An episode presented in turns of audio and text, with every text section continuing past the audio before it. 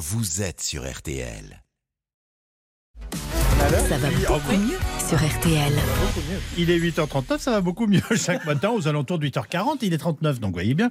Le docteur Jimmy Mohamed nous livre ses conseils santé. Et ce matin, Jimmy, vous avez décidé de nous parler de l'endométriose. Le Rassemblement national a été accusé de récupération politique par le gouvernement après sa proposition de loi rejetée hier lors de la commission des affaires sociales. Le RN souhaite créer pour les femmes atteintes d'endométriose un statut d'ALD pour affection de longue durée, euh, c'est-à-dire avec une prise en charge totale des frais liés aux soins ainsi qu'une reconnaissance comme travailleuse handicapée. Euh, Docteur, on va déjà rappeler ce que c'est que l'endométriose. C'est une maladie qui touche près d'une femme sur 10 en France. Oui, et c'est une maladie chronique qui a point de départ l'utérus, et plus particulièrement la couche interne de l'utérus qu'on appelle l'endomètre. Et cet endomètre tapisse l'intérieur de l'utérus. Et dans l'endométriose, vous avez des cellules de l'endomètre qui vont aller se déposer ailleurs que dans l'utérus et donner des symptômes. Mais comment des cellules de l'endomètre peuvent se déposer ailleurs que dans l'utérus? Alors on comprend pas tous les mécanismes, a un autre point de départ que sont les règles. Lors du cycle menstruel, lorsqu'une femme a ses règles, eh bien le sang va couler vers le bas et pour que le sang coule,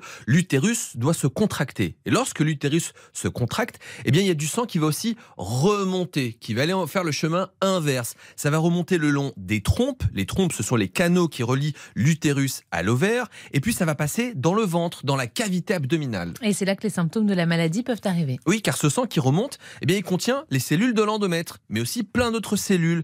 Et au lieu d'être détruit par le système immunitaire, eh bien, ces cellules vont s'implanter. Et sous l'effet des hormones, elles vont se multiplier. C'est comme ça qu'on peut avoir une atteinte de l'utérus, du vagin, de la trompe, des ovaires, de la vessie, du rectum ou encore du côlon. Avec comme maître symptôme la douleur durant les règles Oui, exactement, des douleurs, des règles très douloureuses qui vont être marquées par un absentéisme scolaire chez la jeune fille ou professionnel ou une résistance aux médicaments antidouleurs comme le paracétamol ou encore le spasfon. Clair, les règles peuvent être inconfortables, mais si la douleur est trop importante, eh bien c'est pas normal, il faut consulter sage-femme ou gynéco. Il n'y a pas forcément de l'endométriose à 100%, vous serez examiné, on fera une écho et on pourra poser ou non le diagnostic. Il y a d'autres symptômes? Oui, l'endométriose, c'est pas qu'une maladie de l'utérus, on l'a dit. Vous pouvez avoir des douleurs lors des rapports sexuels, lorsqu'il y a une atteinte du vagin, des douleurs à la défécation en cas d'atteinte du rectum, des signes urinaires en cas d'atteinte de la vessie, et puis même on peut découvrir cette endométriose lorsqu'un couple a du mal à concevoir, car l'endométriose, c'est la première cause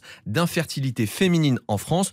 Vous comprenez qu'il n'y a pas une endométriose, mais des endométrioses. Alors dans cette histoire, on rappelle déjà que l'endométriose est reconnue comme affection longue durée. Oui, environ 14 000 femmes ont ce statut contre 2 à 4 millions de femmes qui seraient touchées par la maladie. Mais les conditions pour y accéder à cette ALD, cette affection longue durée, est extrêmement compliquées. Les associations réclament donc plus de facilité dans les démarches et une meilleure protection tout en dénonçant une guerre politique insupportable, rappelle la présidente de l'association Endomind.